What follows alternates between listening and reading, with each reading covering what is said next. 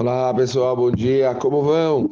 Tudo bem com vocês, pessoal? Baruch Hashem, a gente continua aqui estudando mais um pouquinho todos os dias, para achar de Kitetse, para achar com tantas mitzvot, tanta coisa para a gente aprender, mais de 70 mitzvot que a gente tem dentro de uma paraxá, de todos os tipos de mitzvot, desde uma mitzvah 100% lógica, como a gente poder falar, por exemplo, sobre você devolver uma coisa perdida, Shabbat Avedá, se encontrar um objeto perdido, a obrigação de você anunciar, deixar para as pessoas claro que você encontrou alguma coisa, como já falamos também, ajudar pessoas, certo? Tem todo tipo de mitzvah.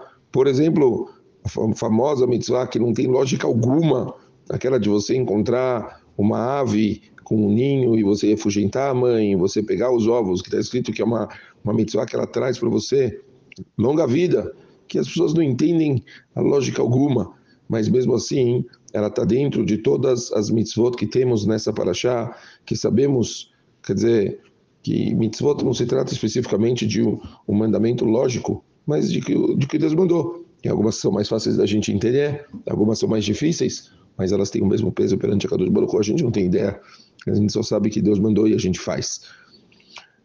Mas talvez é, para hoje levar em consideração logo o início, o início da Paraxá, quando fala a famosa a mitzvah a respeito de você estar tá indo para a guerra e você encontrar uma mulher, uma, uma refém da batalha, e você está afim de você casar com ela, e a Torá traz todas aquelas mitzvot. O livro Netivot Shalom, famoso, traz um approach dessa mitzvah que é importantíssimo para a gente levar para as nossas vidas. Escreve o Netivot Shalom, quando saias, quando você sair para a guerra contra o seu inimigo, a Torá não está falando contra o inimigo, mas contra o seu inimigo. Isso se refere à alma da pessoa quando ela desce nesse mundo e se trata dela ter o Yetzerará. O inimigo dele é o Yetzerará, que está junto, está conectado com a alma da pessoa as vontades que ficam testando, puxando, tentando fazer a pessoa ir atrás de material, físico, coisas limitadas. E temos então uma guerra contra o Yetzerará. E o único propósito, escreve o Netivot Shalom, é inclinar, fazer a pessoa ir em busca dos prazeres físicos, das besteiras, de todas as porcarias que nós temos, e a alma precisa conseguir se controlar, quer dizer, junto o ser humano com o corpo e alma, fazer com que ele não caia nisso, que ele não vá atrás de todas essas vontades, de todas essas coisas que a gente tem nesse mundo.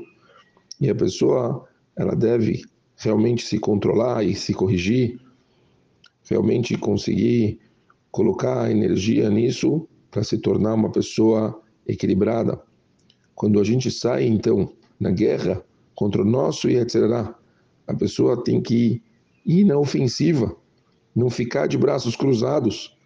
Ela já sabe que combater o Yetzirah não é uma coisa qualquer. Quanto a gente não cai com besteiras que a gente comete, quanta coisa a gente lê nas notícias, pessoas fazem coisas assombrosas.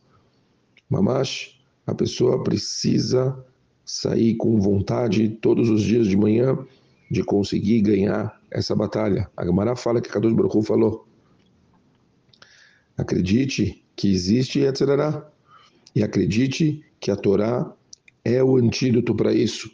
O antídoto para a gente conseguir vencer isso é a Torá. A pessoa, elas a gente vê as pessoas buscando tudo que é tipo psicólogo, assessores profissionais, coaching, conselhos, todo tipo de receita possível para ela conseguir se equilibrar, para ela, né, aí tem a fase que a pessoa começa a fazer dieta disso, entra em academia. Bom, em geral, as pessoas buscam todo tipo de ajuda para conseguir se tornar uma pessoa mais equilibrada, para se tornar uma pessoa é, que consegue realmente ter uma vida estável. E a Torá fala para gente o tempo todo. Muitas vezes o problema não se trata de um problema físico, é um problema espiritual. Não adianta a pessoa ficar achando que se trata de desequilíbrio hormonal ou físico, a pessoa precisa de uma psicóloga para conseguir colocar a cabecinha no lugar. Muitas vezes a guerra interior espiritual que ela tem está deixando ela tão desequilibrada que o que ela está precisando de verdade é se fortificar. Ela está precisando ouvir um bom choro, ela está precisando abrir um livro, estudar. Tem a continuação, quando fala dessa guerra, está escrito uma coisa incrível. Fala, logo depois que fala né, que você vai sair na guerra contra o seu inimigo, está escrito: Yakadosh Baruch vai te entregar ele nas suas mãos. Boreolam vai te dar ele, vai te ajudar. Você precisa começar a sair, você precisa se esforçar, você precisa procurar, você precisa começar a lutar. Mas a Kadosh Baruch já garantiu, ele vai te dar. Tem muitas mitzvot, tem muita coisa para fazer.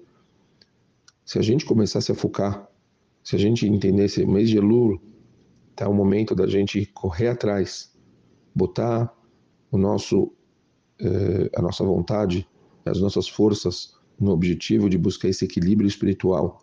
Não só ouvir um choro de áudio, abrir mais livros, querer fazer coisas boas, procurar realmente um direcionamento.